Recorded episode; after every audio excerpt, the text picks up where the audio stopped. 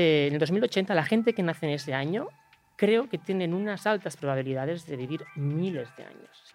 ¿A qué edad hiciste tu primer millón de euros? Es para que la, gente tenga un poco una, perspectiva. La, primera vez que tuve un millón de euros en el banco, en la cuenta de la empresa, evidentemente, tenía 21, 20, 21 y 22 años tenía. Pero entonces la pregunta que yo me hice, y evidentemente no soy el único en el mundo que se la ha hecho, es, ¿realmente es verdad que no podemos hacer absolutamente nada por evitar la muerte? Pienso que, que, habrán tecnologías en las próximas décadas, incluso siglos, en las que nos permitirán eh, prolongar la vida a niveles que hoy son eh, completamente absurdos. De mucha gente piensa que es completamente absurdo de, que sea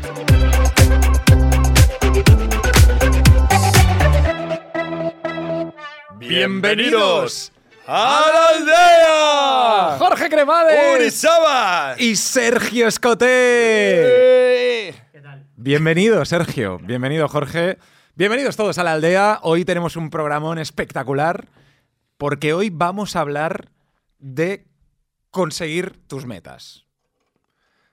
Estamos eh, con Sergio Escote, que es un tío que es un tío que más que nada es una persona sorprendente que ha logrado mucho en muy poco tiempo. Totalmente. Es alguien que conocemos muy bien, Jorge y yo, de Barcelona. Pero, Sergio, si te pudieses definir eh, en una palabra, en una frase, en tu faceta de los negocios, en tu faceta de emprendedor, porque hoy hablaremos mucho de eso, ¿cómo te definirías? A ver, yo siempre eh, me he definido como una persona muy curiosa. Siempre desde muy pequeño he sentido mucha curiosidad por las cosas. Sí. Y, supongo que eso eh, desde pequeño me, llevó pues a esa, esa, curiosidad, ¿no? Esa, esa, extrema curiosidad por las cosas, de cómo funcionan las cosas ¿no? y, cómo se ejecutan. Pues em, supongo que en, ciertos momentos de mi vida pues me llevaron a, a, comprender cosas que otras personas a, a mi edad pues probablemente no se preguntaban, ¿no? Esto es muy bueno, ¿eh, tío?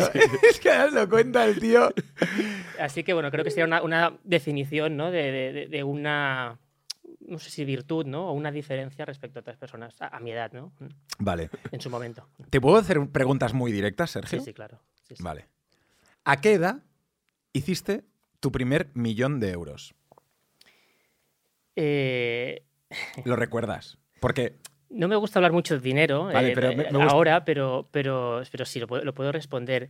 Eh, es para que la, gente tenga un poco una, perspectiva. La, primera vez que tuve un millón de euros en el banco, en la cuenta de la empresa, evidentemente, tenía 21, 20, 21 y 22 años tenía. Evidentemente, luego ese millón, eh, o sea, no duró mucho en la cuenta porque ese millón luego se reinvierte, ¿no? Evidentemente, siempre digo que no tiene mucho sentido tener el dinero en el banco a, largo plazo, porque ese dinero, evidentemente, si no lo utilizas, si no lo pones a trabajar, pues no es muy inteligente, ¿no? Al final la, inflación es el, es el impuesto de los pobres, lo, llaman algunos, ¿no? Y, en cierto modo es verdad, ¿no? El dinero hay que, hay que invertirlo, hay que, hay que, tiene que trabajar por ti, ¿no? claro. Y todo eso por la curiosidad, ¿eh? Tú fíjate.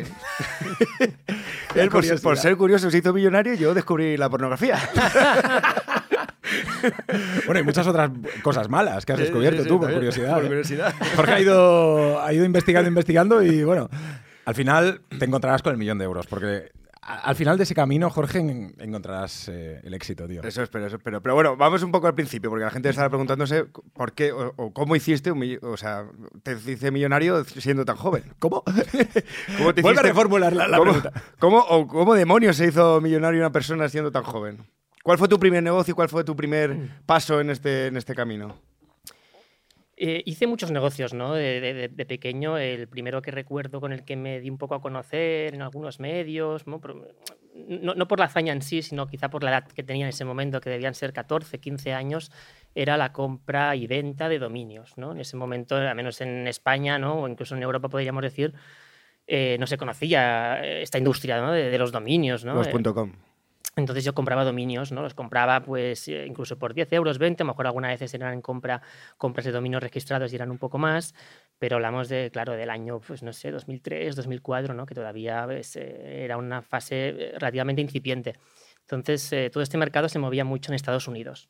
Entonces yo, pues bueno, pues eh, a nivel más en Europa, dominios eh, hispanos, ¿no? Españoles o hispanos, eh, pues compraba dominios y al cabo de pocos meses, ¿no? O incluso ¿no? periodos a veces de años, pues los podía vender, pues no sé, entre 10, 20, incluso hasta 100 o 200 veces el precio que, que, que, pagaba, ¿no? Entonces, bueno, eso fue una, una de las primeras cosas que, que, me llamaron la atención, ¿no? Y que aproveché en su momento, mientras en ese momento, pues lo compaginaba con los estudios porque tenía 13, 14, 15 años en, esa época y, bueno, pues es como un poco empecé con todo eso. esto es muy bueno, ¿eh? porque a los 13, 14 años, tío, tenemos en la cabeza muchas otras cosas y tú un poco lo que decías, siendo curioso mm. eh, y conociendo cosas que la gente de tu edad no conocía, empezaste a hacer dinero.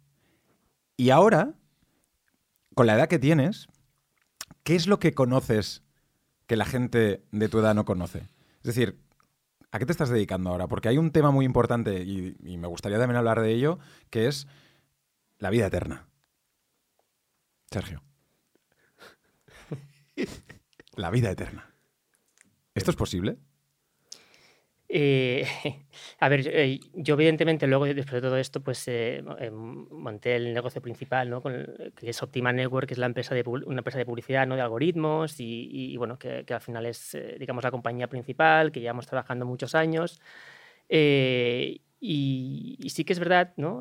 haciendo referencia a lo que dices, que hace como cuatro o cinco años, tenía unos 27 años, si no recuerdo mal, uh, hubo como un clic ¿no? en, en, mi cabeza y, y, no por un evento traumático ni nada como alguna gente podría pensar, y es que me obsesioné mucho por el tema de la muerte. ¿no? Entonces eh, es cuando ahí pues eh, empecé a, a, dedicar mucho tiempo eh, a pensar sobre ello. ¿no? Y eso pues desde hace cinco años hasta ahora pues me ha llevado a, a, a, trabajar mucho esa parte. ¿no? wow. Sí. Sí, sí, sí. A trabajar mucho esa parte, tío. Aquí tenemos un melón, Jorge, de la hostia. Aquí tenemos un melón porque Sergio Escote y Jorge Cremades han estado en Sutton entrando con un eh, trono a Jorge a la discoteca y eh, bebiéndonos todas las botellas del mundo. O sea, hemos estado en situaciones muy, muy, muy divertidas. Pero ahora lo que tú decías, has hecho un clic y estás pensando y te obsesionaste en ese momento en, la muerte. ¿Qué piensas tú ahora de la muerte? Bueno, cuando me refiero a obsesionarme con la muerte, me refiero a cómo evitar la muerte. ¿no? Yo al final, eh, esto evidentemente a día de hoy aún se ve como algo, cada vez menos, ¿eh? pero algo como muy raro, ¿no? Es algo extraño, ¿no? Eh, ¿Qué dice este de la muerte? Tal. Al final lo que, lo que a lo que esto me estoy refiriendo es a cómo podemos evitar la muerte o no tanto cómo evitarla, sino cómo la podemos eh, alargar lo máximo posible, ¿no? Es decir, yo al final eh, veo la muerte como eh, lo peor de la humanidad, como el mayor problema de todos, ¿no? Y si somos honestos, la mayoría de nosotros pensará o dirá, ostras, realmente nadie quiere morir, ¿no? No, creo que nadie en esta sala ahora mismo diga, ostras, no me importaría morir, sería un poco, sería, sería, raro. sería raro y no creo que sea lo normal. Entonces, eh, yo creo que el ser humano promedio eh, no piensa... Eh, no piensa en las consecuencias de la muerte mm, hasta que no es demasiado tarde. Entonces, una persona normal no piensa en la muerte. Piensa cuando es demasiado tarde, ¿no? Y, incluso cuando es demasiado tarde o un familiar está a punto de morir, es cuando piensa en ello, pero suele durar poco, ¿no? En esa capacidad de, mm, de, pues de superar esos eventos traumáticos, esa resiliencia, y, pero pasa, ¿no? Es como que el ser humano, por lo normal, está como programado para no sufrir y no pensar mucho en la muerte. Debe estar algún, algo ancestral, seguramente.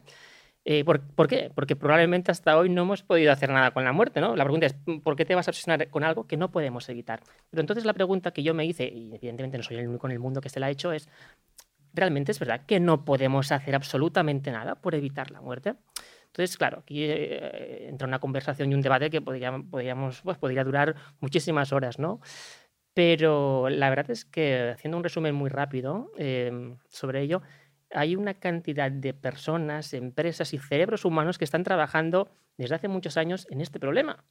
Otra cosa es que nosotros las personas que están vivas ahora vayamos a ver eh, eh, el fin de la muerte o no, ¿no? Aunque a mí no me gusta hablar mucho de, inmortalidad, porque al final, ¿qué, es la inmortalidad? No morir nunca, parece incluso absurdo pensar en, eso, ¿no? Porque incluso llevado al extremo, eh, la inmortalidad es como imposible, porque incluso llevado al extremo el, universo algún día pues colapsará, ¿no? Ya sea con un con distintas teorías que hay actualmente. ¿no? Entonces, para mí eso no tiene sentido, pero lo que sí tiene mucho sentido es, ¿podemos alargar la vida muchísimo más, incluso a niveles que hoy serían considerados eh, ciencia ficción? Y yo pienso que sí.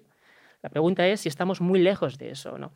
Eh, entonces, mm, pienso que, habrán tecnologías en las próximas décadas, incluso siglos, en las que nos permitirán eh, prolongar la vida a niveles que hoy son eh, completamente absurdos. De, mucha gente piensa que es completamente absurdo de, que sea así. O sea, la gente va a vivir cientos de años e incluso miles de años. Una cosa que yo digo, eh, y sé que es algo fuerte, ¿no? De, la gente hoy en el 2023 que, que, escuche esto, dirá, este tío que este está un poco loco, ¿no? Pero pienso que en el 2080, esto es una, evidentemente me puedo equivocar, yo no tengo la bola mágica, ni yo ni nadie.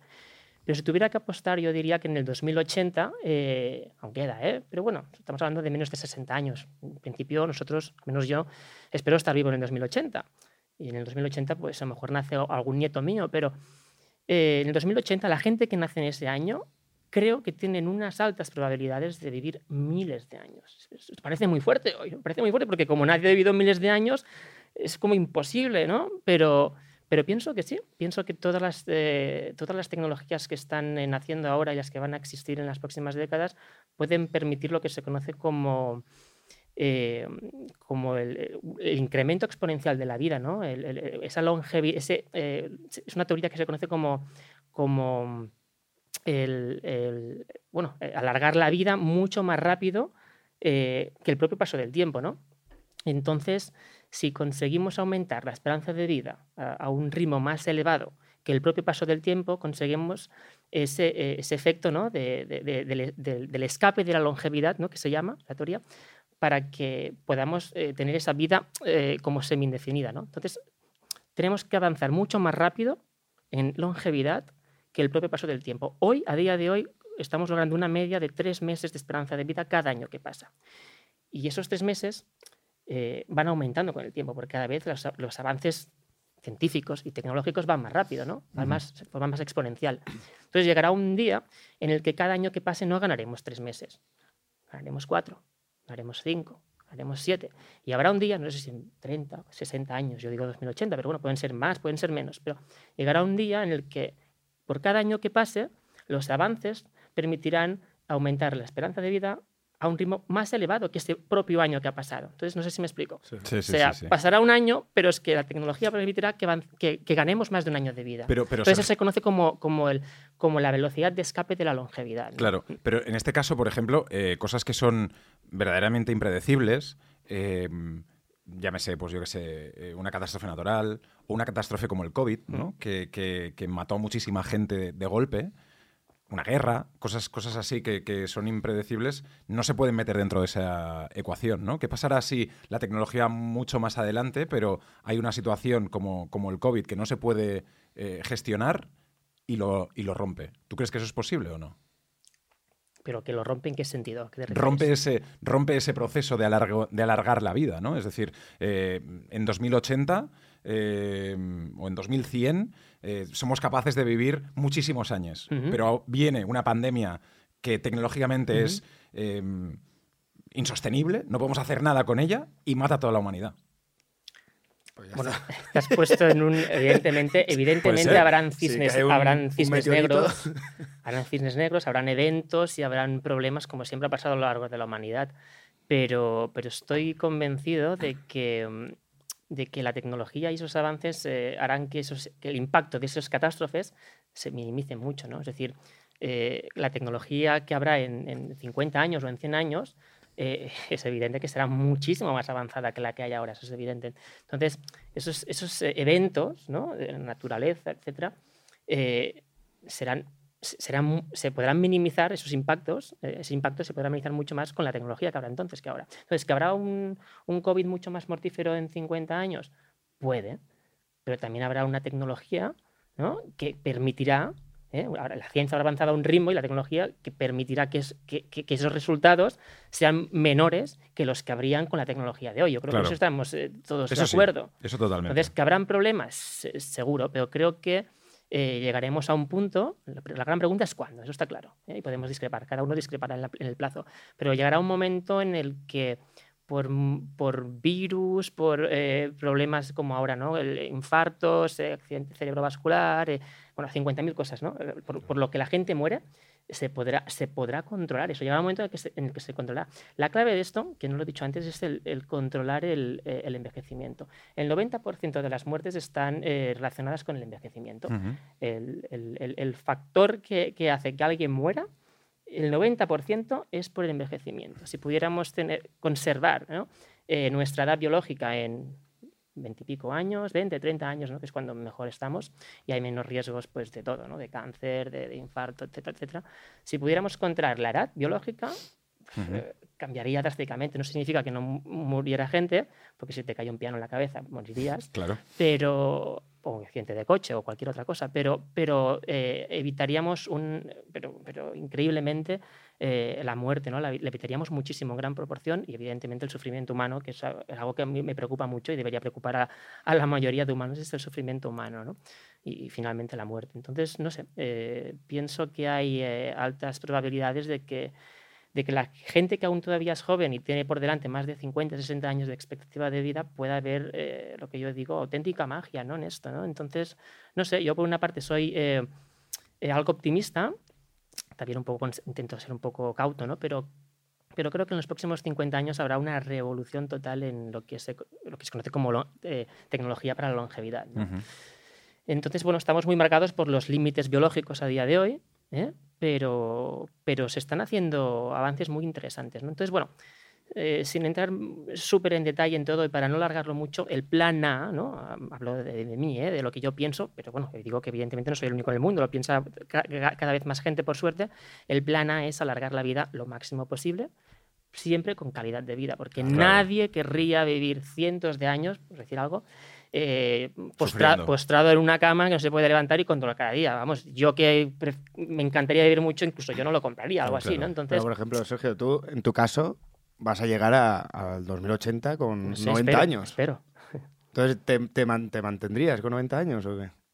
Hombre, claro, entiendo que muy mal tiene que ir todo para que la tecnología no avance, no avance lo suficiente como para que en ese momento, en el 2080, alguien con 90 años eh, esté fatal. Claro. Es decir, la, lo normal, lo normal, siempre pueden pasar otras cosas, ¿vale? Eh, pero lo normal es que en el 2080 una persona de 90 años tenga eh, una calidad de vida como alguien que tiene ahora, no sé, 45, podríamos decir. Como Uri. Cabrón. Oye, Eso entonces... sería lo normal, pero evidentemente eh, el, el, futuro es imprevisible, ¿no? Claro. Pero, ¿Y pero tú, es probable, es probable. Que eres una persona eh, inquieta, como te has definido tú mismo, que además eres una persona que, le gusta el emprendimiento, ¿estás invirtiendo en todo este sector? ¿Te ¿Estás creando tu empresa? ¿Y realmente qué es lo que estáis haciendo con todo, con todo esto? A ver, yo evidentemente no, no vengo del mundo eh, científico, médico eh, y tal. Eh, vengo del sector de Internet, de negocios en Internet. En mi caso, pues bueno, negocios basados en Internet, en algoritmos, publicidad, inteligencia artificial y demás, ¿no? Pero en cuanto al tema, el tema en cuestión de longevidad, eh, bueno, he hecho algunas inversiones eh, pequeñas en, en, en, startups, en empresas americanas en este caso, o en alguna europea también, de, dedicadas a, a, líneas interesantes y prometedoras para este objetivo, ¿no? De, de alargamiento de alargamiento de la longevidad, ¿no? extensión de la longevidad. ¿no? Pues bueno, hay muchas líneas interesantes, ¿no? como por ejemplo podría ser eh, pues el trasplante de órganos, ¿no? Eh, ya pueden ser chenotransplantes, es decir, de, que vengan de animales, ¿no? Eh, eh, o, órganos artificiales, también hay, hay, líneas muy interesantes en eso. Al final, los órganos humanos, eh, con el tiempo, como todos sabemos, se desgastan. Uh -huh. y, y, creo que también es algo que en los próximos dos o tres, dos o tres décadas va, va, a cambiar mucho, ¿no? El hecho de que cuando una pieza falle, ¿no? Cuando un órgano falle, que lo podamos sustituir rápidamente por otro, ¿no? Pero por otro que sea, ¿no? Sí, que sea joven, que sea... Animal, ¿no? Exacto, sí, se están haciendo muchas cosas, ¿no? Por ejemplo, en este caso con, con cerdos modificados, uh -huh. eh, con, con, tecnologías de modificación para que no haya rechazo luego o, o minimizar el riesgo de rechazo del órgano. Entonces, eh, pues con, con, órganos de cerdos que son evidentemente muy parecidos a, al humano, eh, pues en este caso pues se pueden reemplazar esos órganos de ese animal por, ¿no? eh, por un corazón que está fallando. ¿no? De hecho, claro. se hizo hace un año y poco, se hizo el primer trasplante de corazón. Eh, un cerdo pasó a, a un humano. Eh, wow. Entonces, bueno, creo que eso es una línea, pues hay 50.000 más. En tu caso, Jorge, sería como... No, en mi caso, o sea, hay, hay un, un, corazón de cerdo que se lo ponen a un humano y a mí no hay manera de ponerme todo el pelo, es que no entiendo. estoy quedando calvo aquí cuando hay peña con corazones de cerdo, tío. Sí, eso siempre lo he dicho. Qué curioso que todavía no haya una solución a, a, a- la alopecia. inmortales calvos. Calvo. Renuncio. Pero ahí, ahí pues también pues tiene algo de in- interés, ¿eh? Hay interés también en... Evidentemente el dinero va donde hay... ¿no? Sí, la sí, inversión sí. va donde hay dinero, ¿no? Entonces, Ya ves que el tema de la vida eterna a Jorge tampoco le interesa mucho. Lo que le interesa es el pelo.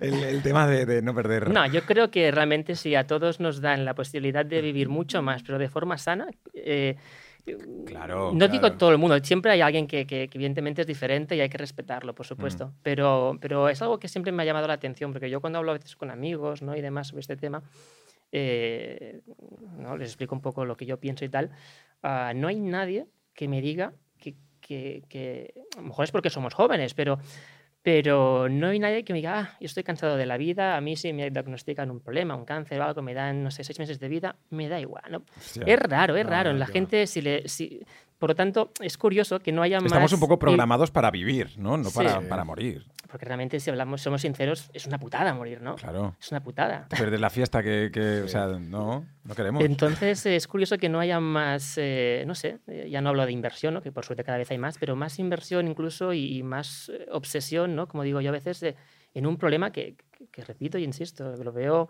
Ujú. lo, veo, el mayor problema que hay. No significa que no haya que hacer otra cosa que, eso, ¿no? porque no todo el mundo puede, puede solucionar eso o, o incluso con un- su, su pequeño granito de arena, ¿no? pero creo que es algo que la inmensa mayoría de personas están obviando o están como dormidas y por primera vez en la historia, eh, aunque todavía nos quede un poco lejos, pero por primera vez en la historia nos podemos creer que tenemos por delante la opción, ya no hablo de inmortalidad, no, hablo de poder vivir muchísimo, pero muchísimo más, y con una calidad de vida y evitando el sufrimiento humano que debería ser la, eh, la prioridad número uno de la civilización, ¿no? Ujú. Entonces, bueno, como decía, ¿no? el, el plan A es este. El plan A es el alargamiento de la vida. Y hay infinidad de líneas de tratamientos eh, que podríamos Yo, estar yo leía, eh, no quiero meterme en cosas técnicas Mm. porque aquí no sabemos, seguro que eres tú el que más, el que más sabe de todo esto, pero Mm. hablaban de los telómeros, ¿no? Decían que el, el telómero era como es el extremo del ADN. sí. Exacto, el sitio donde eh, trabajando todo eso, ¿no? Podías alargar la vida, ¿no? Sí, hay, muchos, hay muchas pruebas. Sí, en cuanto a lo, a lo que hablas de los telómeros, sí, aquí en España tenemos a María Blasco, eh, que, que es una científica muy, muy famosa y conocida del, del Centro Nacional de Investigaciones Oncológicas, que trabajó con, eh, con, bueno, con, por ejemplo, con el tema de los telómeros, también con, eh, eh, con CRISPR, que es la edición genética. Ah, y bueno, se han hecho muchas pruebas, ¿no? incluso con ratones, ¿no? Eh, Ujú. modificando, eh, alargando los telómeros y tal. ¿no? Incluso se ha conseguido eh, em, eh, prácticamente duplicar o incluso pasar de duplicar la edad eh, promedio de, de un ratón, ¿no? Con este tipo de tecnologías como CRISPR y, y telómeros y demás, ¿no? Entonces, em, bueno, me refiero que, que se está consiguiendo eh, con un ratón. Parece, parece que lo soltemos, ¿no? Pero se ha duplicado la vida de un ratón, Claro, claro, claro. aproximadamente. Eso, Son como unos peldaños, ¿no? Que vamos Sí. consiguiendo Sí. hasta llegar al peldaño de el humano, ¿no? Llegar al humano y, conseguirlo. Sí, eso, eso, eso evidentemente eh, pues sucederá. Claro. La pregunta que me hago yo es si estaremos vivos nosotros para verlo o no. ¿no? Ojalá, ojalá. Entonces ojalá. el plan A es, es esto, ¿no? Pero claro, te- tiene que haber un plan B, porque si nosotros tenemos mala suerte eh, y no llegamos, o incluso la gente que es mayor hoy y, y desafortunadamente no llegará a ver esos avances, ¿no? ¿Qué sucede con esta gente?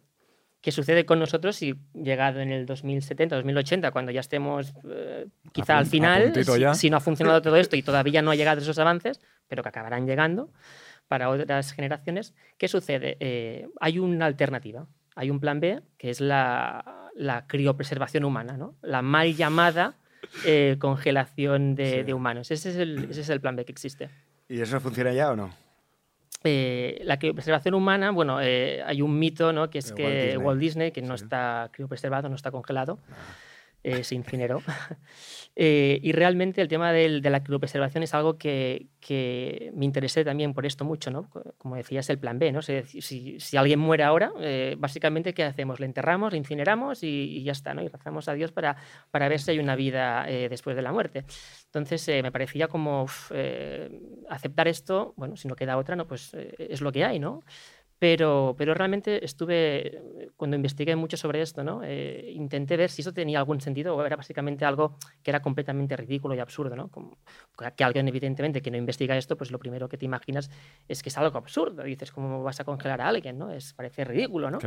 Pero claro, desde un perfil más técnico, ¿no? Eh, cuando te informas sobre en qué consiste eso, qué sucede y qué, qué pruebas han hecho hasta la fecha y tal, dices, bueno, evidentemente no hay ningún tipo de garantía que esto vaya a funcionar, pero no me parece tan absurdo, ¿no? Incluso luego ves que ha habido seres vivos que han sido criopreservados, que a la hora de criopreservarlos, mal descongelarlos, decirlo, eh, han vuelto a la vida. Evidentemente que nosotros no somos eh, seres más primitivos, somos mucho más complejos, ¿no? Como por ejemplo, eh, este ejemplo que te decía, hay nemátodos, ¿no? Que es como un pariente del gusano para que nos entendamos, que se han congelado de hecho, el nombre técnico, pues a quien lo quiere buscar, es eh, C. elegans, es un modelo muy estudiado, el Caenorhabditis elegans, es un nemátodo que es como un gusano, como decía, eh, que está congelado, se ha congelado, de hecho en España tenemos en la Universidad de Sevilla, eh, tenemos a, Ramón Risco que, que, que, ha hecho experimentos con este, con este con este ejemplo que decía, y se han congelado y luego se han descongelado y, estaban vivos, no solo eso, sino que, sino que sabían dónde estaba la comida, porque habían sido entrenados por olfato dónde estaba la comida, es decir, conservaban la conciencia, la memoria, que es lo que nos interesa, porque si algún día podemos descongelar a alguien, si esa persona no sabe ni quién es, no nos sirve de nada. Recuerdo, no nos sirve de nada, tiene que estar la misma persona y decir, ostras, es como si fuera una larga siesta para que nos entendamos, decir, ostras, eh, esto ha funcionado y, y, soy yo, ¿no? Y recuerdo quién era y todo, ¿no? Eh, cuando te levantas de de una noche de resaca, ¿no? Supongo, por decirlo de algún modo. Entonces, esto que puede sonar eh, también muy bestia ¿no? y muy radical para quien no, haya, quien no lo haya explorado, es algo también muy interesante y es la única opción, ¿no? Eh, para, pues, pues, si vamos a morir, ¿no? Eh, entonces es una práctica... El plan, B. Es el plan B, como decía antes, sí, sí. El plan A es extender la vida, pero mientras esas tecnologías no llegan, el plan B es la, la criopreservación, ¿no? la mal llamada congelación humana. Entonces, eh, eh, hay varias empresas en el mundo dedicadas a esto, organizaciones, algunas de ellas son eh, fundaciones, organizaciones benéficas sin ánimo de lucro. En Estados Unidos hay varias, está Alcor, que es la más famosa, y ahí descansan, por decirlo de algún modo, dos, más de 300 personas. incluso, incluso, también se criopreservan animales. ¿En serio? Sí, sí, sí. Pero, pero, pero, Sergio, a ver, o sea, hay 300 personas que están... Eh, en tanques eh, de nitrógeno líquido eh, a menos 195 grados Celsius y están en tanques, sí, sí. De hecho, mira la ¿En Estados Unidos? En, Estados Unidos es el, centro más grande, que es Alcor,